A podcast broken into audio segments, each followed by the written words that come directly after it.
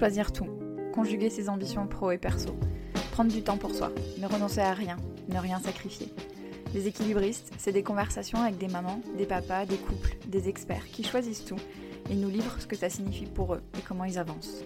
On n'est pas obligé de choisir entre son rôle de parent et une vie professionnelle épanouie. On peut vivre les deux et aussi intégrer tout le reste qui rend la vie riche. Dans les équilibristes, c'est ça qu'on explore, le et. Je m'appelle Sandra Fiodo, ces questions me passionnent depuis que je suis devenue maman et manager en même temps. L'ambition de ce podcast, vous rassurer, vous faire réfléchir, rire et prendre du recul. Je me réjouis de partager ces témoignages avec vous. Merci de votre écoute. Salut les équilibristes Je suis très heureuse de vous présenter le deuxième volet de notre discussion avec Cécile Speich. Cécile, vous l'avez déjà entendue dans l'épisode 8 des équilibristes. Elle était alors enceinte de 8 mois de son premier enfant et ensemble on avait parlé de sa manière d'imaginer la maternité et d'anticiper son congé mat de chef de jeune entreprise. Et on s'était surtout promis de se reparler après la naissance de Malo, son petit garçon. C'est ce qu'on a fait en octobre dernier, peu de temps après qu'elle ait complètement repris le travail, pour parler de tout ce qui s'était passé pour elle entre-temps. Comme souvent, la naissance de son enfant a été source de beaucoup de réflexions sur comment on pourrait faire autrement pour que la maternité soit intégrée de manière plus fluide dans la vie professionnelle. Je suis sûre que ça vous parle cette question-là. Alors je vous laisse découvrir notre conversation. Bon ben salut Cécile Salut Sarah Nous revoilà euh, sept mois euh, plus tard. Malo est né, t'as repris le boulot. Euh, et comme promis, on se retrouve pour parler de ta nouvelle vie d'équilibriste et puis faire un peu le point sur euh, comment ça s'est passé depuis qu'on s'était vu la dernière fois. Alors pour commencer, je te repose la même question que pour la première interview. Comment ça va? Comment tu te sens? Euh, Fatiguée. Ouais. je sais plus si j'étais fatiguée euh, il y a 7 mois, mais là je suis fatiguée en tout cas. Pourquoi bah, rythme un peu effréné, nuit un peu chaotique, on va dire. Euh, bon, là on est dans le début de la période des dents, donc euh, je pense que ça, ça joue aussi, mais, euh, mais ouais, ouais, fatigue cumulée en fait, je pense. Ouais. Difficile de, de rattraper là où, voilà, avant on était un peu fatigué pendant deux semaines et puis on dormait et ça allait mieux. Là il n'y a plus de crasse mat, donc. Ouais, c'est ça. Il se lève tôt, Malo ouais, 6h30, 7h. Bon, c'est, c'est- ça va, mais voilà. Ouais. Le week-end, ça pique. Ouais, je comprends. Alors raconte-nous comment s'est passé ton congé maternité. Est-ce que tu as pu te prendre un peu de temps avant qu'il arrive? Alors, le congé maternité, il a été assez court, euh, finalement, puisque il est né Malo avec 10 jours d'avance. Donc, Mhm. euh, en fait, j'ai eu euh, une petite quinzaine, on va dire, de, une quinzaine de jours de, de repos, entre guillemets. Et je suis tombée malade parce que évidemment quand on a un rythme voilà effréné et qu'on s'arrête d'un coup bah, on est malade donc en fait ouais c'était pas le, le congé maternité dont j'avais rêvé et sur lequel je m'étais projetée voilà Euh, pas de grand repos euh, quelques petits bouquins quand même euh, que j'ai eu le temps d'avaler mais mais voilà pas grand chose de très reposant en tout cas et puis bah oui, du coup mon fils est arrivé très vite, donc bon tant mieux hein, parce que moi je voilà je préférais que ça ne pas attendre non plus pendant des semaines, je commençais à être bien fatiguée aussi. Ouais. Mais voilà donc un congé mater très court et, et très fatigant finalement parce que parce que maladie et, et voilà. Ça, la naissance s'est bien passée. Ouais, la naissance s'est hyper bien passée. euh, C'était, euh, bah, voilà, comme tout ce que je fais, très efficace. Donc euh, voilà, tout d'un coup, voilà, j'avais pas eu, j'avais eu zéro contraction euh, jusque là, et puis hop, dans une nuit, ça s'est déclenché, contraction, et puis tout s'est, tout s'est enchaîné, et il est né le, le jour même, quoi. Et, et quand il est né, est-ce que tu as réussi à, à- à vraiment être concentré sur ton bonheur et son arrivée et tout ça. Est-ce que tu avais la tête un peu prise par, euh, par le boulot? Comment ça s'est passé? Tu as réussi à... Non, j'ai vraiment les premières, euh, je dirais les trois premières semaines, j'étais vraiment dans une bulle. euh, Et c'est- enfin voilà, c'est pour moi c'est une bulle qui est pas, contrairement à ce que j'avais pu projeter et à ce qu'on entend, qui est pas que euh, paillettes et licornes. Mm. Euh, C'était aussi très dur parce que physiquement euh, j'étais très mal, donc euh, ça a Mm. été aussi une obligation pour moi de de toute façon de couper tout parce que j'étais vraiment très mal. Euh, mais en tout cas, j'étais dans une bulle complètement pendant ces trois semaines-là et j'ai eu zéro news voilà, du boulot, enfin de mes collègues bien sûr, mais sur Mm. le, le côté perso, Ouais. mais pas du tout du boulot et je m'en suis vraiment pas préoccupée. voilà. Euh, on va dire, tant que j'étais avec mon, conjoint, ce qui correspondait un petit peu finalement avec son congé paternité, euh, ça s'est ça s'est déroulé comme ça. Et après, quand effectivement là j'ai commencé à ressortir la tête de l'eau, à physiquement aller mieux, euh, j'ai commencé à me reposer des questions et à, vouloir avoir des nouvelles. Et c'est moi qui ai un peu fait cette démarche aussi euh, et ce, pas de l'avant pour euh, reprendre un peu connexion avec la boîte. Quoi. Ça te manquait, t'avais envie de savoir. Ouais, ça me manquait. Et puis c'est vrai que le fait que ces, ces, premières semaines, ce premier mois, était, c'est très intense, c'est très prenant et c'est à la fois magique et en même temps très difficile. Enfin voilà, c'est vraiment, on est hors du temps. Mm. Bah, d'un coup, quand on relève la tête de l'eau, on a envie de se raccrocher à d'autres choses. Mm. Euh, et, voilà, il a pu être euh, non plus auto-centré euh, sur sa famille, son petit bout, soi, etc. Mhm. Donc ça me faisait finalement un, bol d'air en fait. le fait de me raccrocher au boulot et de voilà j'ai pas remis complètement je me suis pas remis à fond dans le boulot du tout mais mhm. d'avoir des nouvelles de savoir où ça en était de de me reprojeter un peu là dedans ça m'a fait du bien ça t'a fait du bien je comprends. Et euh, c'était une des questions à la fin de la première interview où je t'avais demandé la question que tu aimerais poser à la Cécile euh, fraîchement maman. Et ta question c'était euh, est-ce qu'il y aurait toujours autant de passion dans le boulot? Ouais, alors bah oui. ouais, il y a toujours autant de passion. Euh, voire plus, parce qu'en plus, on a, avec mon associé, on est en train de, pivoter un petit peu l'activité de la boîte, donc finalement, ça a redonné un élan d'enthousiasme, donc c'est pas forcément lié à mon côté perso, mais en tout cas, ça fait qu'aujourd'hui, euh, oui, j'ai toujours une passion euh, incroyable pour ce que je fais, et, et j'ai eu très très vite envie de me, de me, relancer dans le boulot et de m'y mettre à fond, et, et, de relancer la machine, donc, donc ouais. Donc ouais, la réponse est oui. La réponse est oui il y avait un sujet important qui te, qui te turlupinait un peu aussi, et donc je sais que tu avais envie qu'on parle, c'était la question du remplacement, parce que tu as été remplacée. ouais. Euh, Cécile lève les sourcils, vous ne la voyez pas. Euh, alors comment ça s'est passé ton remplacement? Euh, Ça a été difficile, forcément de par le, le, le, contexte et la situation, je pense qu'un remplacement d'un associé comme ça pendant 4 mois, c'est difficile. Euh, c'est difficile pour l'associé qui part, c'est difficile pour mon associé qui restait, et c'est difficile pour la personne qui prend un poste euh, pour 4 mois euh, avec beaucoup d'attentes. Et donc c'était, c'était pas évident. Je pense que ça s'est pas trop mal passé, mais c'était pas non plus exactement ce qu'on espérait. Mhm. mais est-ce qu'on avait nous des attentes trop élevées aussi? Est-ce que. c'était pas évident parce que mon associé était à Paris. Euh, mon remplacement était à Bordeaux, donc euh, moi je faisais des points toutes les semaines euh, ah. avec lui. Sauf ces fameuses trois premières semaines de bulle, mais sinon je faisais des points, je suis très vite retournée, mon mari prenait des photos de moi avec mon, le porte-bébé, mon, petit bébé dans le, dans le porte-bébé de, un mois et quelques pour aller faire des points au bureau. ah ouais, tu y allais carrément. J'y allais. Euh, mais euh, c'est vrai que ce management à distance euh, ou en pointillé par mois sur place, c'était vraiment pas évident.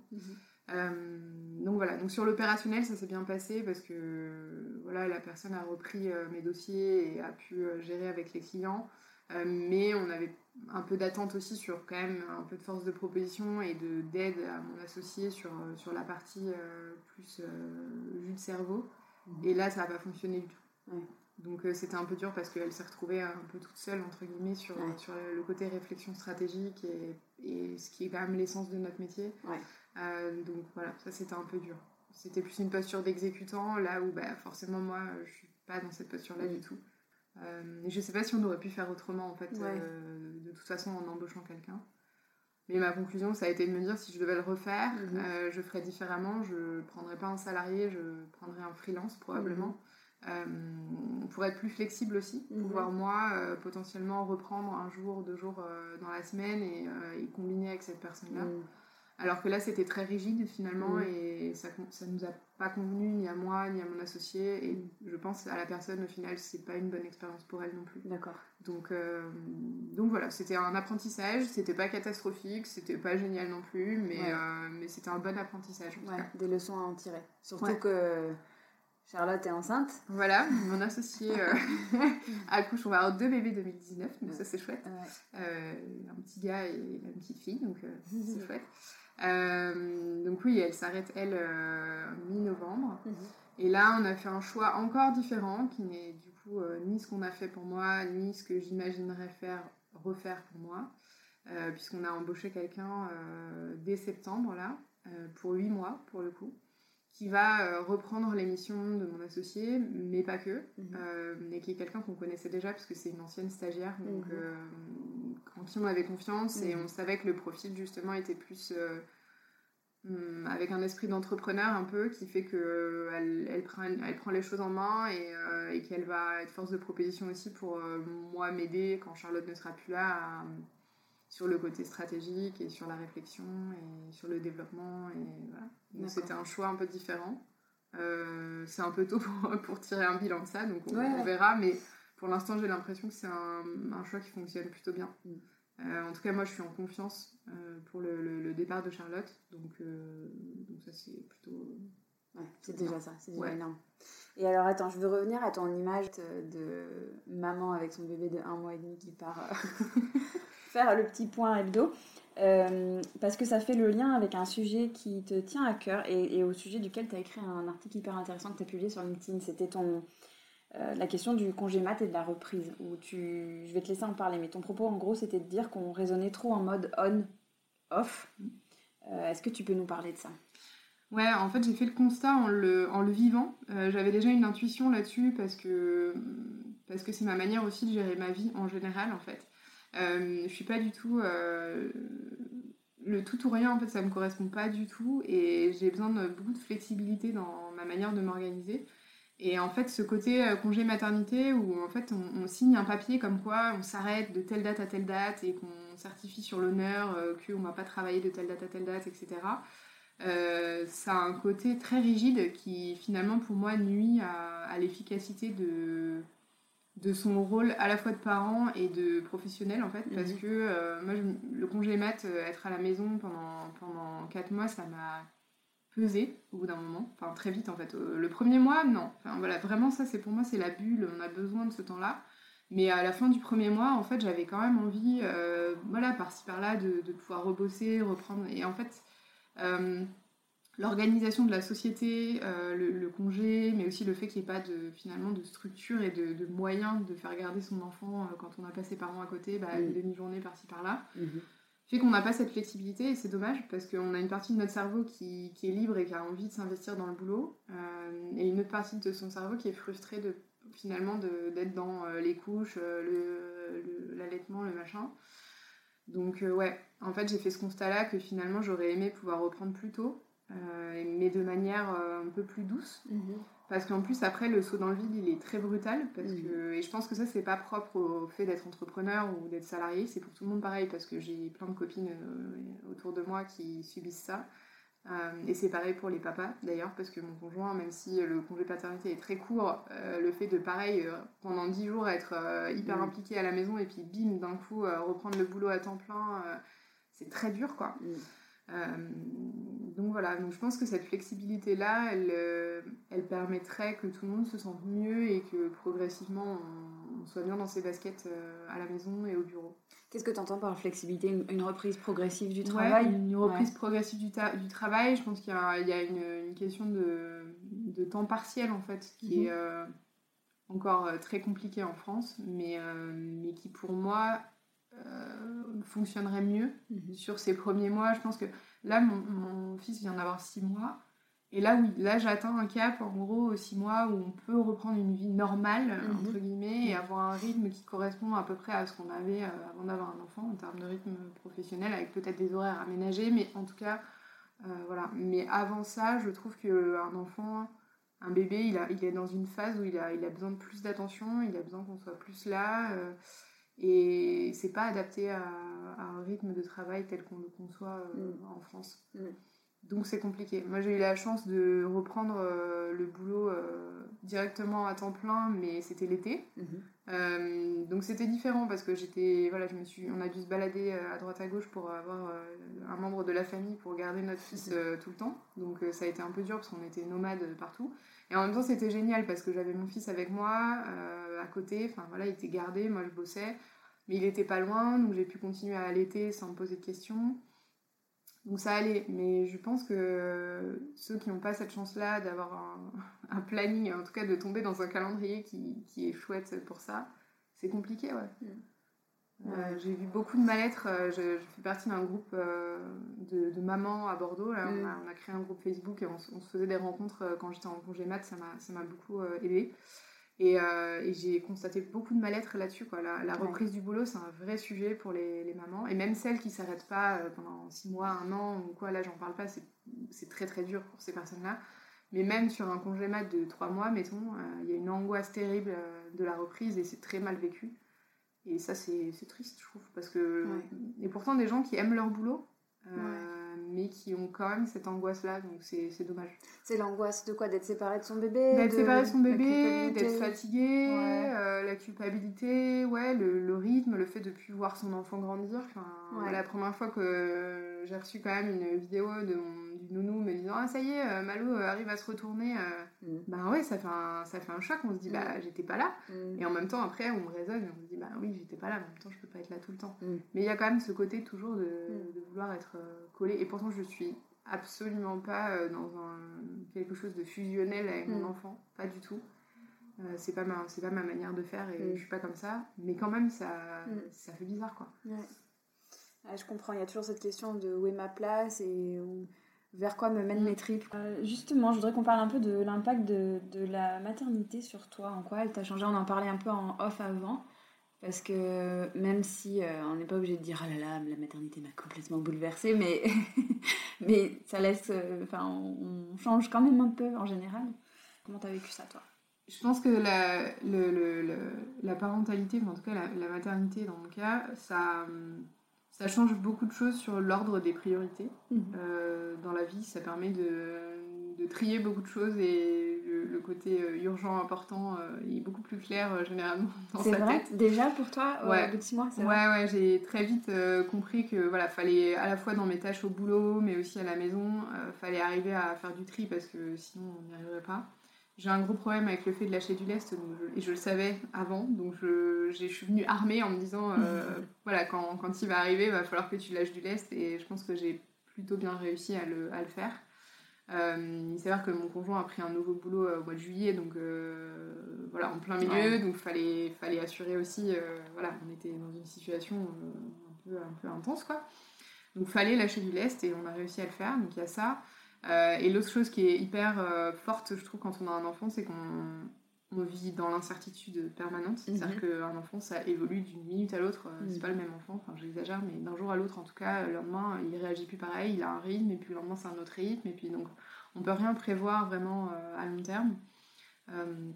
Et pour moi, c'est vivre dans le présent. C'est-à-dire qu'un enfant de 3 mois, 4 mois, il vit mhm. dans l'instant présent. Quoi. Et on oublie ça, parce que quand on, plus on grandit, et je crois même plus on vieillit, plus c'est fort, on vit dans le passé et dans le futur. Mm. Et moi j'adore faire des projets parce que c'est ce qui me tire, etc. Mm. Mais il y a un moment, je me suis dit, en fait, euh, là, il faut, faut, se recentrer sur euh, ce que tu vis aujourd'hui et arrêter de, de, penser au futur et de, mm. de, se retourner sur le passé. Parce que sinon, bah, les, les journées où c'est compliqué, où l'enfant il dort pas, ou machin, on est vite dans le... Euh, oh là là, mon Dieu, ça va être comme ça pendant, pendant des mois. Et en fait, pas du tout. Enfin, du jour au lendemain, ça change et c'est encore autre chose. Donc je crois que ça m'a aidé à, vivre plus dans le présent, à être concentrée sur ce que je fais. Et comme en plus les journées sont plus réduites au niveau boulot, mhm. bah, finalement on est obligé d'être euh, beaucoup plus concentré sur euh, ici, maintenant, ce que je fais, d'arrêter de penser à la, to-do list à rallonge euh, et de trier vraiment ce qu'on a besoin de faire maintenant et ce qui est accessoire et qu'on fera demain ou peut-être jamais. Mhm. Et c'est ça qui, est, je pense, a été la plus grosse, le plus gros changement pour moi. Euh, après, je, pense pas faire partie. J'ai une copine comme ça qui a vraiment été euh, changée complètement radicalement du jour au lendemain. Elle est devenue maman, c'est plus la même personne. Quoi. J'ai pas l'impression de moi d'avoir euh, vraiment changé complètement du tout au tout ma manière de faire et ma manière d'être. Mais, mais en tout cas, oui, je pense que je suis plus, plus concentrée et plus recentrée sur, sur ce que je fais. Et je mets moins d'affect dans mon boulot, je pense aussi. Ah ouais. Parce que mon affect, il est ailleurs. Donc je suis un peu plus détachée, quoi. Euh, super euh, passerelle vers la question que je voulais te poser sur euh, la dernière fois tu parlais de ton entreprise comme de ton bébé tu avais fait tout un joli parallèle sur la sémantique tu en parles toujours comme de ton bébé? Ouais je pense que c'est toujours c'est toujours assez fort mais c'est vrai que je pense qu'on réalise en ayant un enfant que finalement il n'y a rien de plus fort en termes de concentration d'énergie et mm. d'émotion que, que son enfant qu'on a mm. mis au monde donc forcément, sa boîte, elle, elle vient en deuxième, mm. même si ça, ça reste un, un, truc qui est omniprésent dans mon cerveau mm. jour et nuit, et voilà. Mais forcément, oui, l'ordre des priorités, il est bouleversé. il, y a mm. quand même, il y a quand même toujours sa, sa famille, parce qu'au-delà de, de l'enfant, bah, il y a son couple aussi. Enfin, pour moi, c'est quand je parle de, de Malo, c'est aussi c'est la combinaison qu'on forme avec mon conjoint de, voilà, de cette famille à trois on disait, euh, on disait toujours, même avant d'avoir Malo euh, avec mon conjoint, qu'on était une famille. Enfin, voilà, que nous deux, c'était une famille, c'était notre famille. Et là, maintenant, on a une famille à trois. Mhm. Donc, c'est ça d'abord. Et, voilà. Et le boulot, ça doit arriver en deuxième. Et je pense que c'est sain, finalement, euh, de toute façon, de raisonner comme ça. Mhm. Mais après, oui, ça reste quand même. je pense qu'on a quand même un attachement, quoi qu'il arrive, mhm. à sa boîte. Mais peut-être qu'effectivement, le fait d'avoir un enfant, ça, ça bascule quand même le, le, boulot dans un, dans un deuxième en tout cas en termes de priorité, on voit bien si je suis au boulot et que mon téléphone sonne et que c'est le nounou, ben ouais, je vais répondre. Enfin, mm. Peu importe ce que je suis en train de faire, euh, s'il y a une urgence, je sais que je vais toujours privilégier ça au reste. Et alors, parlons un peu de ton conjoint justement et de, comment il a pris sa place de papa et tout ça, ça c'est important euh, dans l'équation des équilibristes. Ouais, bah il y a une énorme frustration euh, sur le, congé paternité. Mhm. C'est un énorme sujet euh, pour, pour moi et pour lui. Enfin, voilà, on en parle énormément et moi, c'est un truc que je ne comprends pas. En fait, on ne trouve pas avancé là-dessus, ça me, ça me rend dingue. Euh, donc ça, c'était très frustrant parce qu'il s'est investi tout de suite dès le début. Enfin, on a eu la chance j'ai eu la chance d'accoucher dans une clinique où il a pu rester dormir. Donc en fait, euh, on était vraiment tous les trois tout le temps depuis le début, la première seconde de vie de Malo. voilà, il a eu son papa la nuit et, et donc mon conjoint était là tout le temps il a été là, il a pris directement son congé paternité, donc on était ensemble pendant voilà, trois semaines, 15 jours, trois semaines. Et, euh, et après, bah, du jour au lendemain, il a dû reprendre le boulot, quoi. Donc euh, c'était très très dur euh, de pas pouvoir être dans le quotidien en fait, parce qu'il s'était lui investi beaucoup, il a, il a tout de suite pris sa place et voilà, ça c'était un peu, ça ça a été très dur. Mhm. Après, on s'est organisé et je pense qu'on dans un équilibre euh, assez honnête mhm. et assez sain de, des tâches et de, la charge mentale, même s'il y a des. C'est très évolutif parce qu'on a des boulots très prenants euh, l'un et l'autre. On avait des boulots très prenants l'un et l'autre, donc euh, on avait un rythme très effréné. Il fallait arriver à combiner les semaines où il y en a un qui bosse plus, bah, l'autre il gère plus et inversement.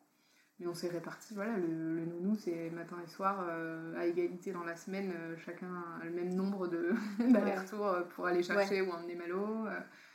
donc voilà. Et après là, on a un nouvel équilibre à construire puisque mon, conjoint a, perdu son boulot cette semaine. Donc là, on est en plein justement dans ce questionnement de comment on reconstruit un nouvel équilibre avec des données qui ne sont pas les mêmes.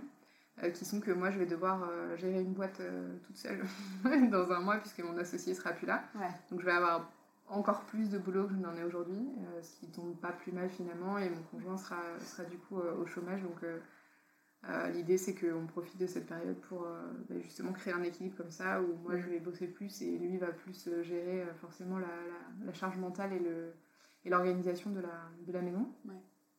pendant un temps qui est défini hein, à l'avance et, qui va pas durer pendant, pendant mille ans, mais et c'est une période de temps et c'est comme ça. Et nous, on fonctionne, on dit toujours qu'on est une équipe. Et euh, voilà, il y a des phases où il y en a un qui a plus besoin du support mm. de l'autre et, euh, et, à un autre moment, ça sera autrement. Donc, euh, donc voilà, mais c'est ça qui est dur, je crois, avec le, la parentalité aussi, c'est que on est encore plus sur de la de l'adaptation permanente. c'est de l'agilité. Mm. et j'ai écrit un article hier ou avant-hier, je sais plus, sur mm. le lien entre la parentalité et l'entrepreneuriat. et c'est vraiment ça pour moi, c'est que finalement, je suis tellement habituée à être dans l'agilité que ça me. Bon, des fois, ça me, ça me, fait un peu une petite angoisse quand même au fond de l'estomac, mais globalement, je suis assez sereine parce que je me dis, quoi qu'il arrive, on est. Je sais que je, je sais m'adapter et qu'on va, on va réagir et on va réadapter et voilà. Mais toutes les semaines, c'est voilà, se réadapter à un nouveau rythme, à son enfant qui fait ses dents, qui fait machin, à nous, des nouveaux paramètres de boulot. Donc voilà, c'est on est dans l'adaptation. C'est ça, réajustement permanent. C'est ça. Exactement. Et euh, alors, maintenant que tu es maman, il y a des sujets dont on peut parler qui, étaient moins, qui te concernaient moins avant, mais qui intéressent vachement euh, les auditrices, je le sais. Il y a celui de la culpabilité. Est-ce qu'on est que on t'a inoculé le virus quand Malo est né ou est-ce que tu as réussi à y échapper?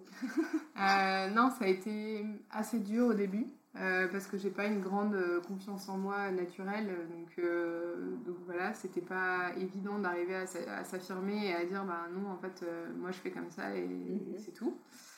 donc ça a été assez difficile au démarrage.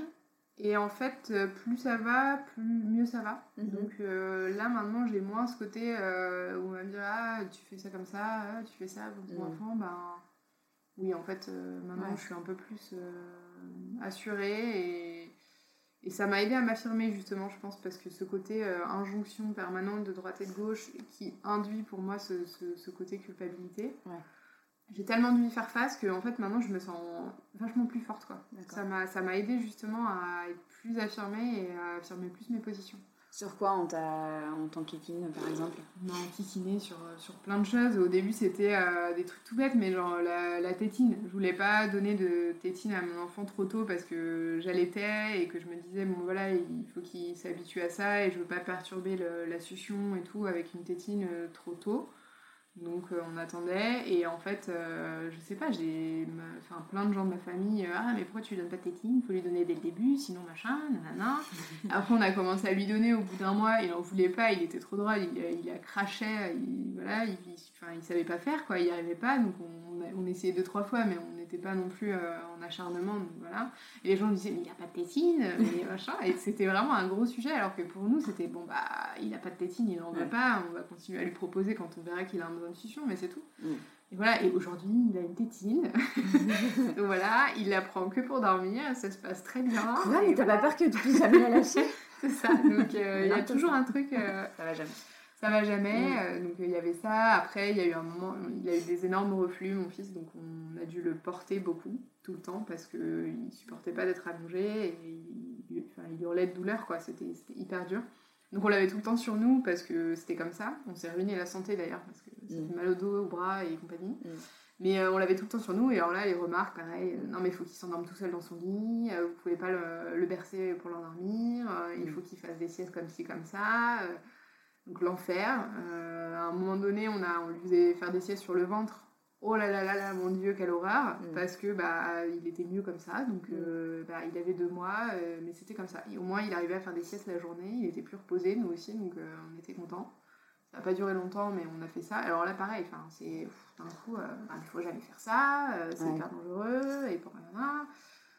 Et au final, aujourd'hui, ben, il va très bien, il dort comme il veut parce qu'il arrive à se retourner et tout se passe bien et il n'y a plus de reflux et voilà. Et il, arrive à s'endormir tout seul, euh, donc euh, il n'y a pas de drame, quoi. Mais c'est très dur. Et y compris le corps médical, moi j'ai été très choquée parce mm. que j'ai, euh, on a une pédiatre qui est géniale. mais cet été, qui était en congé, donc j'ai fait le rendez-vous de, des 4 mois avec une autre pédiatre. Et j'ai été mais absolument choquée. Quoi. Le discours c'était Ah, mais votre fils il a 4 mois, faut qu'il s'endorme tout seul dans son lit. Mm. Bah ouais, mais lui, il a, il a 4 mois et il n'y est pas là, en fait. Il n'y est pas encore. Et trois semaines plus tard, euh, il s'endormait tout seul dans son lit et maintenant il se dort tout seul dans son lit et il a aucun problème, quoi. Et sur les biberons, c'est pareil. Il a mis très longtemps à passer à 4, quatre repas parce que c'était comme ça. Il mm. mangeait 5 fois par jour et ça lui allait très bien. Et il se couchait à 23h jusqu'à très tard. Euh, ça fait qu'un mois qu'il a un rythme où il se couche à 20h. Donc euh, voilà, c'était dur pour nous, mais c'était comme ça. Enfin, il mm. était bien comme ça et ça a duré très longtemps. Et pareil, c'était. Et comment ça Il refait un repas à 22h, mais c'est n'importe quoi. Mais, mm. hein. bah ouais, c'était ça, c'était dur. Mais on a bien tenu, et je pense aussi parce que mon conjoint est, aussi très sûr de, de, mm. ça. Et on. À deux, du coup, quand il y en avait un qui doutait, il y avait l'autre qui disait Mais non, mais c'est comme ça, c'est pas grave, on fait comme ça, quoi. l'équipe. Voilà, l'équipe. Ça, c'est. Pour moi, c'est le le truc, je me suis, en fait, depuis le début de cette aventure, même quand j'étais enceinte, je, je, pense très souvent aux gens qui sont tout seuls. Mm. Et je me dis, mais c'est horrible en fait. Mm. Parce que ce qui fait tenir et ce qui, ce qui, en fait, ce qui fait la beauté pour moi de, la parentalité et ce qui aide à tenir aussi, c'est d'être deux. Mm. Euh, et ça, c'est.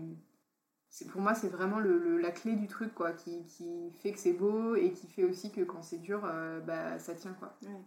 Donc, euh, on aura l'occasion dans notre épisode d'explorer ça parce que effectivement, j'imagine. C'est un vrai sujet et j'y pense souvent parce que vraiment, euh, pour moi, c'est la ressource, quoi. C'est ça, c'est que on a envie d'être, euh, ouais, de partager ce truc-là et puis les moments joyeux comme les, les moments difficiles en fait, et le relais. Enfin, je voyais là, surtout au début quand mon fils avait des reflux énormes et qu'on passait nos journées avec lui dans les bras et qu'il hurlait et enfin à un moment, mais tout seul, mais c'est horrible. Et j'ai compris le côté psychologique des, des drames et qu'on Mm. voit où les gens euh, secouent leur enfant, ou Mm. pire, où les, les- les- enfin, font des, choses atroces à leur Mm. enfant. Et quand on voit ça à froid, on se dit, mais c'est horrible, comment on peut faire ça à un enfant. Et franchement, je- maintenant, je sais. Je sais pourquoi on peut faire ça à un enfant. Bah oui, le manque de sommeil et tout ça. J'aurais, j'aurais été toute seule, je pense que vraiment, à des moments, j'ai- j'étais limite, quoi. J'étais limite. Mais au-delà du couple, euh, c'est quoi ton village à toi? Je pense que j'ai été énormément aidée par ce côté euh, sororité, entre Mhm. guillemets, du, de ce groupe de mamans Mhm. euh, qui, qui, qui a été mis en place, en fait. euh, au départ, c'est parti d'une appli qui s'appelait YouMem, mais Mhm. euh, l'appli fonctionnait pas très bien. Donc, en fait, très rapidement, on s'est rencontrés via ça, et puis il y a un groupe Facebook qui s'est créé euh, parallèle. voilà. Euh, et du coup, on a commencé à se rencontrer, on se voyait tous les mardis, et puis après, on a fait des activités. euh, et puis là, récemment, euh, on a fait une soirée sans les enfants, où du coup, on est, on est sortis, on s'est fait un dîner tout ensemble. On est une vingtaine, je pense, maintenant dans ce groupe-là. Et c'était génial en fait, parce que des profils de, de mamans très variés, avec des. C'est là où on se rend compte de la diversité de la manière de vivre la parentalité, c'est incroyable. Des âges d'enfants très variés, etc. Donc euh, un partage aussi de, bonnes pratiques, de conseils, de trucs qu'on a lus. euh, et ça, ça a été euh, hyper fort pour moi, je pense. Au-delà de, après, de son cercle proche de, copains. parce que ça, ça joue vachement. Comme on n'a pas nos parents à proximité, ben, les amis, c'était hyper fort. Euh, qu'ils soient là pour nous. euh, et on a, on a un couple d'amis qui a une fille qui a à peu près l'âge de notre fils. Donc ça a été aussi euh, de pouvoir, sans être dans la comparaison, parce que c'est ça, Ouais. c'est un peu le risque aussi quand on, Ouais. quand on est entouré de, de, de couples avec des enfants du même âge. Mais ça a été pour les conseils, les bonnes pratiques, les, des fois on est bloqué sur des trucs euh, on a envie de partager parce que pff, on vit un moment difficile. ça, c'est- ça a été vraiment mon, ma soupape. Ta soupape, Ouais. ouais. Et, Ouais, ouais. Ce groupe de mamans, ouais, vraiment, euh, on a créé des liens très forts. Maintenant, je, voilà, on a, on s'est lancé dans la, le running euh, après notre accouchement au bout de Mhm. trois mois avec une, euh, bah, Léna qui a créé le, Mhm. ce, ce dynamisme de groupe. Et euh, je l'ai entraînée à, je lui ai dit, vas-y, viens, on va, on va faire, on va courir et tout, on va s'inscrire à la Bordelaise, qui était en, en septembre, qui est une course de 8 km. Et on s'est entraînées toutes les deux Génial. pendant un mois et on a, on a couru la Bordelaise ensemble. Et c'était euh, ouais, c'était super chouette. Quoi. Donc il y, a- bien. il y a toutes ces choses qui se créent euh, autour de ce groupe-là. euh, et je trouve que c'est ouais, c'est c'est sympa. Quoi. Alors justement, le temps pour soi, euh, c'est un peu le, le cheval de bataille ou la variable d'ajustement pour beaucoup, beaucoup de parents, et en particulier de mamans. T'arrives à en dégager, toi Ou à le prioriser? Ouais, ça c'est un vrai sujet. Moi j'ai très vite voulu reprendre le sport Mhm. parce que c'est ma.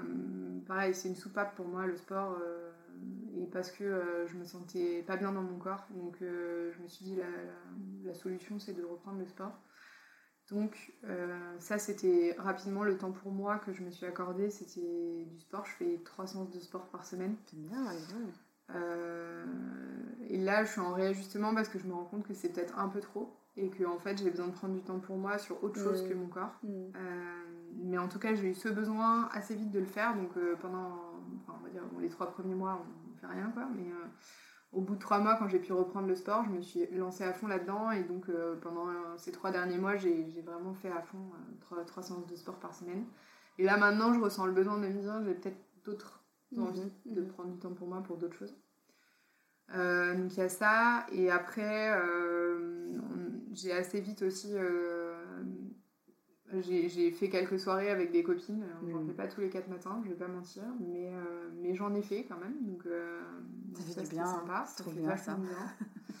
C'est vraiment le, la libération euh, là d'un coup de, Mhm. de se dire je réexiste euh, en tant que personne, ça, c'est chouette. Puis t'as vu, t'as écouté l'épisode de- avec Aurélia Schneider où elle le prescrit à ses patients. Parce que, mais en fait, c'est trop génial. C'est, ça a une fonction euh, sociale hyper importante. ça. En fait. C'est vraiment ça, c'est vraiment Ouais. une soupape et puis c'est ouais se redéfinir et, re- Ouais. et repartir sur un élan, je trouve, donc, Mm. euh, qui est hyper important.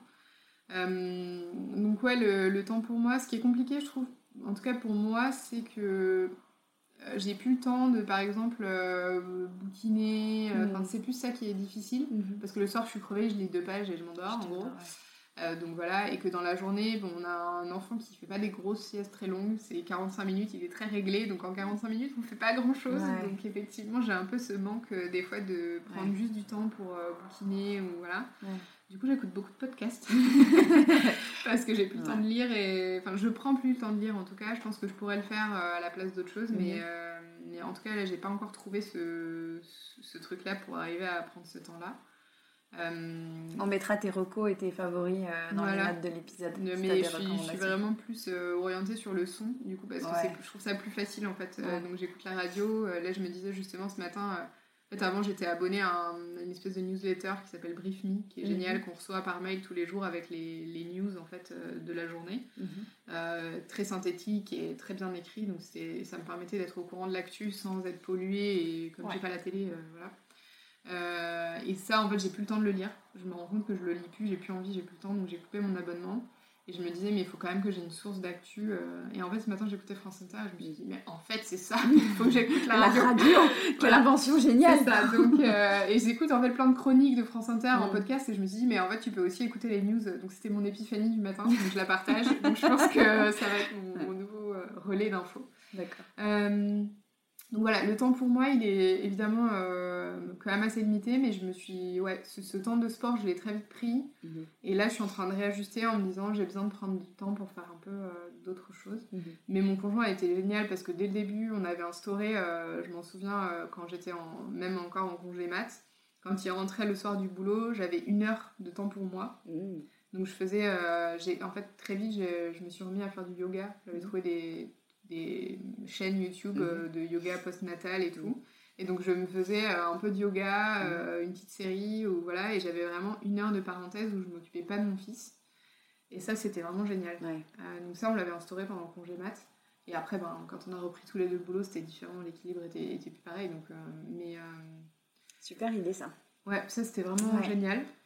Euh, et après, je suis, moi j'ai plus euh, eu le droit, entre guillemets, je me suis accordé ce droit très vite de reprendre le sport aussi parce que bah, j'avais accouché et que j'avais besoin de reprendre mon corps et que c'est normal.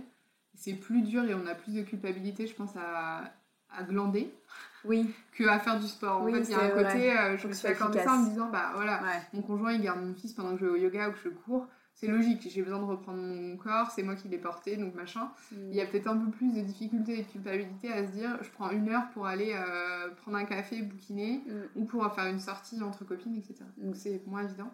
Et là, on est en train de travailler parce que je, trouve qu'il y a un déséquilibre avec mon conjoint, que lui ne prend pas assez de temps pour lui, mm-hmm. justement. Euh, donc euh, je lui ai dit, et c'est pas parce que je veux pas m'occuper de mon fils pendant qu'il fasse autre chose, mais c'est lui qui a peut-être moins pris ce, mm. ce ce lead-là. Donc, euh, on est en train de réajuster un peu ça. Hier mhm. soir, il a fait une soirée euh, avec un copain. Donc, euh, Super. donc voilà. mais c'est vrai que c'est pas évident. Et moi, ce qui me pèse le plus, c'est. Nous, en fait, on a surtout du mal, je pense, à trouver du temps pour notre couple qui mhm. soit pas. le soir en mode déchet sur le canapé parce qu'on n'en peut plus de la vie mhm. avec le baby cook qui sonne, la machine qui sonne, voilà. c'est pas évident de prendre du temps on parle de temps de qualité, j'aime pas mm. trop ça, mais euh, mm. moi, le temps de qualité, c'est pas tant avec mon enfant que j'ai du mal à le prendre, c'est mm. avec mon conjoint. On a du temps ensemble, mais c'est pas du temps de qualité. Et on l'a fait un peu cet été parce que comme on était tout le temps dans notre famille, il y avait tout le temps quelqu'un pour regarder Malo. Mm-hmm. Donc là, on, toutes les semaines, chaque semaine, on faisait euh, un dîner ou une sortie tous les deux, et c'était génial. Et euh, depuis qu'on est revenu à Bordeaux, bah, en fait, on n'a pas de parents ici, donc je pense que ça, ça change beaucoup la donne entre les gens qui ont leurs parents ou pas. Et du coup, on le fait plus. Donc, euh, on a fait des soirées avec des copains chez nous, mm. mais sortir nous euh, tous les deux, on l'a pas fait. Ça, euh, c'est vraiment un truc, il faut se le. Voilà. Faut se le mettre dans Donc ça c'est l'objectif, voilà, c'est un de nos, trucs où de toute façon là on va, on va le faire parce qu'en novembre on fait nos 10 ans donc, oh. de, vie commune. Donc, anniversaire. Voilà, du coup on s'est de toute façon réservé un truc et octroyé ce soir-là et on s'est dit bah ça sera peut-être le lancement aussi justement de, de ce rythme-là. Et... Mais, mais oui, mm. c'est en fait, c'est rigolo parce que j'ai, je suis suivie euh, donc, par, une, par une psy euh, et qui me disait euh, qu'en fait, elle était assez effarée par le fait que je qu'on soit déjà avec mon conjoint dans le questionnement sur autant de choses, sur le mm. rythme, sur comment est-ce qu'on doit mm. mettre ça en place, etc. Alors que ça fait que six mois, entre guillemets, que notre enfant est né. Et c'est vrai que moi, je suis tellement dans le... Je veux tellement pas que s'installe quelque chose de, mm. de négatif et de, et de pourri euh, que ce soit dans la relation avec mon enfant, avec mon conjoint, euh, notre fonctionnement à trois et, ou ma santé à moi, que du coup, euh, je suis tout de suite dans le attention parce que là, ça marche pas, il faut, qu'on faut, faut, être agile, test and learn, il faut qu'on essaye de mettre ça en place et qu'on teste des choses. Et, et, voilà, et là, le week-end dernier, on a fait une, soirée à la maison avec des copains, dégustation, machin, qui a duré jusqu'à 2h du mat'. Après, j'ai fait une énorme crise d'angoisse à 2 heures parce que je me suis dit, mon Dieu, quelle horreur, mon enfant se réveillait à 6 heures, c'est l'enfer, on n'aurait jamais dû faire ça et j'étais dans le regret. Et en fait, le lendemain matin, je me suis dit, non, c'était génial, sauf que peut-être qu'il faut pas qu'on fasse la soirée jusqu'à 2 heures du matin. Donc voilà, c'est vraiment ça, pour moi, c'est tester des trucs et de se dire, ok, ça, on en a besoin, ça marche bien, c'est génial. Euh, mais à minuit, mais peut-être minuit, c'est bien, quoi. Donc il y a un peu un ajustement de ça et je pense que c'est c'est ça qui est à la fois riche mm. aussi dans, dans l'expérience, mais qui est fatigante, quoi. Mm. Honnêtement, qui, je pense que tu me demandais au début si, comment j'allais, je te disais que j'étais fatiguée. Je pense que le réajustement perpétuel, c'est euh, crevant, en fait. C'est usant, c'est tous les jours de se poser la question, ok, ça, est-ce que c'est bien, est-ce que c'est pas bien, mm. euh, qu'est-ce qui... Voilà. Et de se rendre compte de ce qui est... de trier l'important, justement. Et je vais faire un pont avec l'épisode euh, de Dr Schneider, donc, qui, m'a beaucoup marqué sur le, carnet à bonheur. Mm. Et je pense que l'intérêt pour moi que je vois dans ça, dans le carnet à bonheur, c'est d'identifier qu'est-ce qui nous rend heureux en fait.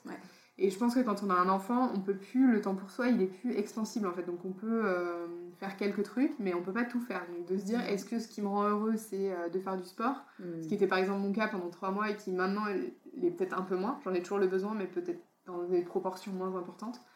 Euh, et que j'ai envie de faire autre chose. Donc de se rendre compte justement grâce à ça, de, dans ma journée, qu'est-ce qui m'a rendu heureux quoi. Est-ce que c'est, euh, je sais pas, de traîner sur mon balcon euh, pendant 10 minutes avec mon café Voilà, des petites choses mais qui sont importantes et qui permettent de se ressourcer. C'est ça, ça qui revient à la question de l'instant présent dont ouais, c'est ça. Il faut trouver ces petits moments, ces petits trucs qui font plaisir et qui, mm. voilà, qui, qui rendent heureux. Et c'est tout, tout basique. Hein. Moi, des fois, c'est juste que le matin je sors mon fils du lit et de se poser juste tous les trois dans, le, dans notre chambre euh, sur le grand lit euh, avec notre fils euh, pendant 10 minutes plutôt que de mm. tout de suite rentrer dans le, dans le tunnel du matin, biberon, machin, couche, ah, vite le petit-déj, mm. le thé. donc ouais. voilà, c'est des trucs tout simples. Ouais, trucs tout simples. Je voulais revenir à un sujet que tu as évoqué un peu. Et quand on a préparé l'entretien, ça faisait partie des sujets que tu voulais, tu voulais parler. Je trouve ça hyper intéressant, c'est celle du, justement de la réappropriation de son corps et de comment on, comment on s'habille quand on retourne au boulot. Et, j'ai trouvé que c'était une super idée parce qu'on n'en parle jamais. Et c'est un problème pour beaucoup, beaucoup de femmes. Et c'est pas du tout futile et c'est hyper important d'en parler pour, parce que pour se sentir bien et performante euh, et tout, il euh, faut se sentir bien dans ses pompes, quoi. Donc, euh, qu'est-ce que t'en penses, toi, de ça? Ça, c'est un vaste sujet et je pense que c'est vraiment très personnel et à la mhm. Fois pour le constater autour de moi, qui reste un échantillon réduit par rapport à la population globale, mais quand même. Il euh, y a un vrai sujet là-dessus chez toutes les femmes, peu importe le boulot qu'on fait et peu importe ce qu'on fait dans la vie, même si on d'ailleurs on, on, bosse pas ou voilà. Comment je m'habille et euh, c'est rare, je pense, les femmes qui au bout de trois mois récupèrent leur corps euh, d'avant la grossesse. ça prend du temps. Et quoi qu'il arrive, je pense qu'on n'a jamais exactement le même corps et on n'a pas forcément les mêmes envies non plus mm. euh, d'habillement. On a des problématiques pragmatiques du style, euh, moi je portais beaucoup de boucles d'oreilles très longues, bah ça c'est fini, parce que quand on a un enfant, si on veut garder ses lobes d'oreilles, on arrête de mettre des grandes boucles d'oreilles. Mm. Donc il y a des questions comme ça qui sont, voilà, juste des trucs très pragmatiques. Et puis il y a, ben voilà, moi j'ai pris une taille euh, de vêtements, en tout cas de pantalon, le haut ça va, mais le bas c'est plus dur. Et, et, je sais que je vais pas la reperdre dans les, dans les deux, deux mois, enfin voilà, mm. ça va prendre du temps et peut-être que je la reperdrai jamais. Et je suis pas mal dans ma peau, je me trouve pas euh, grosse ou je me dis pas, ah, mon dieu, mais euh, mon corps il a changé, il est plus pareil. Je suis, euh, maintenant ça va mieux, mais au début, je le reconnaissais pas quoi, j'étais, j'étais pas bien dans, dans, ce corps-là. et du coup, je savais pas comment m'habiller quoi. En plus, c'est un sujet avec l'allaitement parce que moi mm. j'ai allaité mon fils 4 mois. Mm-hmm. Et donc en fait, j'ai repris plus ou moins un peu quand même des, activités pro et des rendez-vous et j'allaitais en fait. Et quand on allait, on a la chance de vivre quand même à une époque où il y a des choses pas trop moches euh, qui existent, euh, des vêtements d'allaitement qui sont plutôt sympas. Euh, bon, après, on peut mettre des chemises, on peut. Voilà, il y, a, des solutions, mais en tout cas, il y a quand même cette question de dire comment je m'habille pour être pratique et adaptée à ma vie avec mon enfant et, et à mon, au professionnel, quoi. Mm. Et ça a été un vrai sujet pour moi, je savais pas trop. au début, ça a été très compliqué, quoi. Et comment t'as trouvé une solution? Bah en fait, euh, je pense pas que j'ai encore vraiment trouvé la solution. Mhm. Euh, j'ai déjà j'ai mis un peu longtemps, mais euh, j'ai mis euh, un mois à me dire en fait, faut que tu t'achètes des pantalons parce que tu rentres plus dans tes pantalons. Donc je, je portais Ouais. les vieux trucs informes que j'avais retrouvés dans lesquels je rentrais et je me suis dit mais arrête en fait. Ouais. Enfin tu vas, si ça se trouve ça va te prendre un an à retrouver ta taille d'avant. Ça se trouve tu la retrouveras jamais. Donc Ouais. rachète-toi des pantalons quoi. Et le jour où j'ai fait ça, j'ai- je me suis acheté deux, deux jeans sur Vinted Mm. pour euh, la modique somme de 30 balles ou un truc comme Mm. ça. Et quand j'ai reçu mes pantalons et que j'ai- je me suis dit, mais c'est génial, mais Mm. ça m'a fait mais, ma semaine quoi. J'étais Ouais. trop heureuse. J'étais juste, j'avais pas changé de taille, euh, j'étais- j'avais toujours le même corps, mais juste j'étais dans des pantalons à ma taille qui m'allaient bien et Ouais. j'étais bien dedans. Et c'était génial. Donc ça c'est un conseil aussi pour moi, c'est soit effectivement on a la chance parce qu'il y en a quand même euh, voilà, de, de retrouver assez vite son, sa taille d'avant et de rentrer dans ses fringues et tout va bien. Soit c'est pas le cas et dans ce cas-là, il faut juste racheter euh, des fringues même si c'est des, des trucs euh, temporaires, pas chers ou voilà ou qu'on récupère sur le bon coin, pardon sur le bon coin ou je sais pas où. Mais il faut être bien quoi. Donc faut se racheter des fringues, faut faut être bien dans son corps quoi. Et ça, ça m'a aidé ouais, de, de racheter des trucs. Et là, en fait, j'ai fait une démarche, euh, un truc que j'avais dans la tête depuis longtemps, mais je... En novembre, là, je me suis calée une session avec une, justement une coach en image. Ah, Et c'est un truc que je voulais faire, ça fait deux ans que ça me trotte dans la tête parce Mhm. que je suis pas toujours très à l'aise euh, avec cette posture d'entrepreneur et je me dis, est-ce que mes fringues correspondent vraiment à l'identité que je veux, à l'image Mhm. que je veux renvoyer? Euh, donc je me suis posé beaucoup de questions et je me suis dit bah maintenant c'est le moment en fait parce que justement je me voilà, je, je me pose ces questions là et donc c'est une nana qui, euh, qui fait un truc très sympa. C'est en fait elle, elle fait du conseil en image mais euh, ch- chez moi et elle fait un trick dressing en fait. C'est avec mes fringues de dire bah, qu'est-ce qui en fait correspond ne correspond pas et d'identifier finalement les, les pièces ou les, les éléments de voilà de tenue de trucs qui seraient utiles par rapport à un look que je qui me va bien et que moi j'aurais envie de porter quoi c'est super intéressant. donc je fais ça, donc je sais pas, peut-être que ça va m'aider aussi à progresser Ouais. là-dessus, mais je pense que ça, j'y suis pas encore, ouais, sur euh, comment, comment arriver à se réapproprier son corps et à, Mm. à s'habiller au niveau, au niveau pro avec euh, des nouvelles données, un nouveau corps, et du coup, il y a des trucs que j'ai que probablement je remettrai jamais. Mm. Euh, donc voilà. Et encore, j'ai eu la chance, franchement, je, je le sais parce qu'on me l'a dit mille fois et que je vois autour de moi, de, j'ai pas pris beaucoup de kilos en fait pendant ma grossesse. J'ai pas eu un ventre euh, très gros, donc je suis pas euh, très déformée. Mais quand même, euh, voilà, ça a été, Ouais, ne serait-ce que de subir la déformation et du coup de se revoir comme un, avec un corps voilà, changé. Ouais, c'est que ça. c'est pas évident quoi. C'est ça, assumer. Il y a plein de trucs sur Instagram maintenant sur les corps. euh, Ouais. Ah, sur les petits les hein, vrais- enfin, ouais, faut les hein, les c'est- vergetures, les, les cicatrices, tout quoi.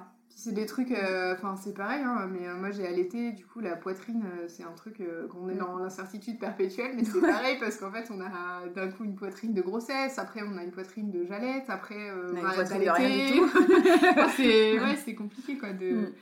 de dire ça, et comme moi je suis pas en plus dans la, la surconsommation, bah c'est Mm. dur pour moi de me dire je vais racheter des vêtements juste Ouais, parce ouais, que j'ai là besoin de ça, enfin j'essaie de réfléchir quand même en logique, donc c'est pour ça que je fais pas de la pub, mais euh, tout ce qui est euh, seconde main euh, pour ces périodes-là, je pense que c'est chouette parce que ça permet de Mm. bah, d'avoir des fringues sympas et, et d'être bien sans forcément. Et en se disant peut-être c'est temporaire aussi, ce qui donne un peu quand même un incentive en se disant bah ça va, d'ici Ouais. quelques mois, on va, ouais, on va perdre ces kilos-là. Et c'est en fait, c'est pas les kilos moi qui me pèsent le plus, c'est le la mollesse. La non C'est fermeté. voilà, j'ai Mm. besoin de reprendre euh, un peu euh, d'être. euh, je suis quelqu'un de très tonique et, euh, et ça ouais, c'est ça qui a été dur, je pense. Et là, comme ça va mieux, je pense que c'est voilà, peu importe les kilos sur la balance ou le le ventre mou, c'est ça qui est dur, je crois, c'est Mm. de pas se sentir voilà, maîtrisé. Ouais, il y a un peu de ça aussi, je pense. Il y a un peu de cette notion de, de perte de contrôle, en fait. Ouais. On n'a plus trop le contrôle pendant un petit moment euh, sur, euh, sur comment on est et pas forcément simple. Mm. Sans transition, je voulais revenir à, votre pacte d'associés parce qu'on en avait parlé dans le, premier épisode. Vous aviez fait un pacte d'associés qui prévoyait d'éventuels changements avec la grossesse et et l'arrivée des enfants. Est-ce que vous avez eu recours à des clauses de votre pacte d'associés? Non, on n'a pas, on n'a pas eu recours à des clauses du pacte. Euh, honnêtement, je sais même plus ce qu'on a écrit dedans. Je, je l'ai jamais, on l'a jamais ressorti ce truc. Ouais. Mais on sait qu'il est là. Ouais. C'est ça qui est important, je pense. On sait qu'il est là et c'est ça qui nous rassure. Mais on n'a pas eu besoin d'y replonger. Par contre, on a. Oui, on a été dans l'ajustement perpétuel en fait. Euh, c'était hyper dur parce que euh, trouver la limite justement entre euh, je travaille pas, mais c'est quand même ma boîte, donc j'ai quand même un pied dedans. Donc je disais, mm. j'allais, bah, je faisais des points avec mon, mon remplaçant. Euh, mon associé, bah, elle était toujours en hésitation de se dire sur ça, est-ce que je peux demander l'avis de Cécile ou pas? Est-ce que je peux mm. la solliciter? Est-ce que je vais la déranger? Donc c'était assez dur pour elle. Moi, de base, j'ai tendance à tout de suite mettre des limites très fortes parce que c'est ma manière de me protéger. Donc j'avais dit, bah, je prends 4 mois, je travaille pas pendant 4 mois. quoi. Ce qui était débile et qui en fait n'a pas du tout fonctionné comme ça. Et au bout d'un moment, c'est moi qui étais plus demandeuse. Donc mon associé m'a dit récemment, elle m'a dit, mais en fait, je me suis rendu compte que finalement, c'était pas aussi rigide que ce que tu m'avais dit. Et c'est toi qui finalement euh, venais aux nouvelles et avait envie de participer et de contribuer, de faire des brainstorms, de participer au propal, etc. Et c'est vrai en fait. Euh, et ça rejoint ce que je disais sur la flexibilité, mais j'ai besoin très vite de me remettre dedans. Euh, donc ça, ça a été dur à ajuster par rapport au rythme. On va voir, là, ça va être une autre grossesse et dans l'autre sens, donc c'est différent aussi parce qu'on n'a pas la même manière de fonctionner du tout avec mon associé. Donc donc on va voir comment ça va se passer. Mais en tout cas, ouais, ça, ça a été un peu dur à, ajuster. Et après, euh, ce qui est compliqué aussi, c'est que bah, du coup, quand on a un enfant, euh, moi j'ai été obligée de prendre plus de, jours de congé, en fait, enfin, là, dans cet été, etc., parce qu'il y a eu l'adaptation avec le nounou, euh, il y a eu des jours où bah, voilà, j'avais besoin d'être avec mon fils, j'ai été malade aussi, plus, parce que bah, nos, chers petits enfants nous ramènent toujours des choses incroyables de chez nous, donc c'était super. Donc gastro, enfin voilà. Euh, ce qui avant ne m'arrivait quasiment jamais. Enfin, je me suis jamais arrêtée une journée quasiment euh, pour maladie, et là j'ai été plus fatiguée, donc plus malade aussi. donc il y a eu ce constat-là aussi que finalement bah, les jours de congé qui avant étaient plutôt équilibrés, mais on n'avait jamais fait de, compte avec mon associé de combien de jours de congé on prenait, etc. Euh, et là, finalement, c'est mon associé qui est, qui est venu en disant bah, en fait, je, je pense que ça serait bien qu'on établisse quelque chose d'un peu plus carré et qu'on sache en fait combien de jours on prend les uns et les autres dans la boîte. Euh, ce qui ne veut pas dire que euh, parce qu'il y en a un qui a pris un jour de plus que l'autre dans l'année ou trois jours par-ci par-là, on va changer quoi que ce soit. Mais au moins, on a une notion un peu de, voilà, de ce qui se passe. Et je pense que ça m'a un peu heurté au début. Euh, c'était un peu violent parce que je me suis senti, je me suis dit, mais en fait c'est mon droit, enfin, et en fait c'était pas du tout ça qu'elle remettait en question. Euh, et je pense qu'elle a eu raison et de toute façon on va, on va être confronté parce qu'on a aussi là euh, une salariée et parce que, enfin voilà, c'était une bonne chose, mais ça a été un peu un vrai questionnement quoi. Est-ce qu'on a besoin de mettre ça en place et pourquoi? Et, je pense que ça, ça fait partie des choses qui sont venues aussi de, de cette de cette période voilà, de de reprise pour moi et de, des nouveaux paramètres de nos vies qui font que, mm. bah oui, on est plus. Euh, Il y a toujours un décalage entre ce qu'on projette et la réalité de l'expérience. Quoi. Ouais, ouais, puis c'est vrai que même si on a euh, toujours cet enthousiasme, et ça, je n'ai pas perdu, encore une fois, cette passion dans la boîte, euh, il y a quand même un. Comme les priorités ont changé, il y a un degré d'implication par moment. C'est des phases, mais sur des semaines où c'est un peu plus dur, où il y a voilà, des choses, beaucoup de choses à gérer à la maison, bah, on a forcément l'implication et la tête qui est un peu moins dans, mm. le boulot. Et on va s'octroyer plus de, de, temps parce qu'il faut aller chez le pédiatre, aller chez pas où, enfin voilà, euh, aller chez le médecin, euh, soi, enfin. Il y a tout ça aussi hein, sur euh, le corps et la reprise, c'est qu'il y a, il y a tous les, tout le process de rééducation périnéale, abdominale, les rendez-vous, enfin. Euh, moi, j'ai dû, dû, aller chez le kiné euh, parce que j'avais des gros problèmes de dos, parce que j'ai porté beaucoup mon enfant. Mm. Euh, j'ai eu des énormes tendinites au bras, donc j'ai dû faire des radios, des machins. Enfin, donc il y a eu beaucoup aussi de santé, mais de mon côté. quoi. Mm. Et ça, bah, ça, ça prend de l'énergie, ça prend du temps, ça prend de la charge mentale. Donc j'ai hâte aussi, ça je le dis souvent, d'en avoir fini avec tout ça. quoi. Je, je suis encore dans ma rééducation abdo et j'ai hâte que voilà, ce soit derrière moi parce que ça, c'est vraiment le truc qui me saoule. Quoi. Moi, Après, t'auras les poux, t'inquiète voilà. pas. c'est ça. tu trouveras autre chose. donc, euh, donc, voilà. Ah là là, mm. ok. Et eh ben, est-ce qu'il y a autre chose dont tu voulais parler, Cécile? Je pense que on a, on a assez bien balayé euh, tous les sujets euh, que, que j'avais en tête. ce qui est important pour moi, c'est vraiment de, de, garder à l'esprit que c'est de l'incertitude en fait et et même si finalement je, le constat il est quand même super positif et, et par rapport à cet, cet, exercice du double épisode, finalement je, ne suis pas aussi décalée que je l'aurais cru de, de, mes propos et de ce que j'imaginais à l'époque. mais quand même, on est, on est sans cesse dans, dans l'incertitude et ce qui est vrai aujourd'hui ne le sera pas demain. Donc euh, mm. je pense que ça pour moi c'est une clé, c'est qu'il faut vivre l'expérience. Mm. Et c'est rigolo parce que comme mon associée est enceinte, euh, elle vit le truc avec, euh, avec un, décalage de quelques mois. Et je me rends compte que même en m'ayant vu moi vivre la chose, mm. elle a forcément, elle, sa propre manière de vivre les choses d'une part, et deuxièmement, elle arrive quand même pas à, se projeter vraiment bah dans qu'est-ce que ça va être derrière, parce, que, parce que déjà c'est une autre personne, et aussi parce qu'elle l'a pas vécu. Et je pense que tant qu'on l'a pas vécu, on peut pas s'imaginer en fait. Il y a, il y a vraiment, je dis pas que c'est un autre monde pour moi, mais c'est juste euh, une autre manière de faire les choses en fait. Et ça, on peut pas l'anticiper. C'est pour ça que c'est compliqué pour moi de, de prévoir à l'avance. Et même là, dans un mois, je sais pas comment ça va se passer. Quoi. Mm. Des fois, on, réfléchit, on part en week-end dans un mois, on se dit Ok, donc le vendredi, il bah, faudra qu'on parte à telle heure parce que Malo il fait sa sieste à telle heure. Et après, on se regarde, on se dit bah, En fait, c'est dans un mois. Donc dans un mois, ça se trouve, il fera pas sa sieste à cette heure-là. Donc c'est complètement débile. Ça ne sert à rien ce qu'on est en train de faire. Voilà, c'est des trucs comme ça. C'est vrai ça. les premiers mois, y a, on peut se baser sur rien. Après, ça se stabilise un peu plus, mais après, il y a d'autres imprévus. Mais, mais ouais, c'est vrai que les premiers mois, c'est complètement. Euh, ouais. On n'a rien sur quoi s'appuyer, quoi. Mm. Voilà, donc il euh, faut vivre le truc et euh, il faut pas trop se stresser à l'avance. Et, et, une fois qu'on y est, on enfin, c'est toujours mon motto, mais on trouve toujours des solutions en fait. Il n'y a pas de problème, il n'y a que des solutions. Et là, voilà, ben, mon conjoint vient de perdre son boulot et je me dis, bah voilà, problème, solution, on va trouver des solutions, ça sera autre chose, on va fonctionner autrement, euh, on va se réorganiser. Euh, c'est dur, franchement, ça n'enlève rien au côté euh, difficile, mais on, on, y arrive quoi.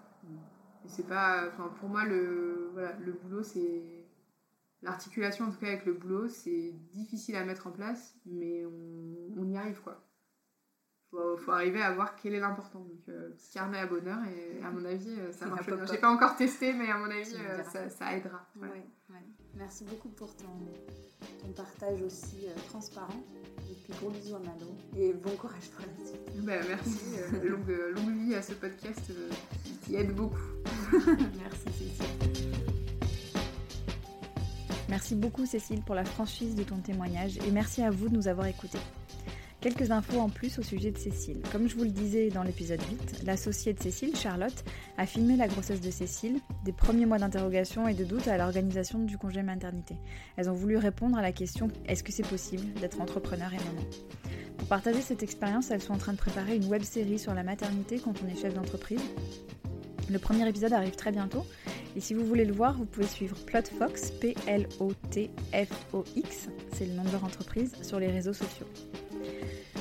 Vous êtes nombreux et nombreux à avoir découvert les équilibristes récemment, alors bienvenue et merci beaucoup d'être là. Si vous aimez ce que vous avez entendu, le meilleur moyen de soutenir ce travail, c'est de l'aider à rayonner. Ça peut être par exemple en partageant un épisode qui vous a plu ou en en parlant sur les réseaux sociaux et en laissant une note 5 étoiles et un commentaire sur Apple Podcast ou votre plateforme d'écoute préférée. Les équilibristes, c'est aussi une lettre hebdomadaire, numéro d'équilibriste, dans laquelle je partage des ressources qui m'ont intéressé, interpellé, fait réfléchir ou rire dans l'espoir que ça vous intéresse aussi. Je les glisse au milieu d'anecdotes de vie d'équilibristes dans lesquelles mes lecteurs et lectrices me disent se reconnaître.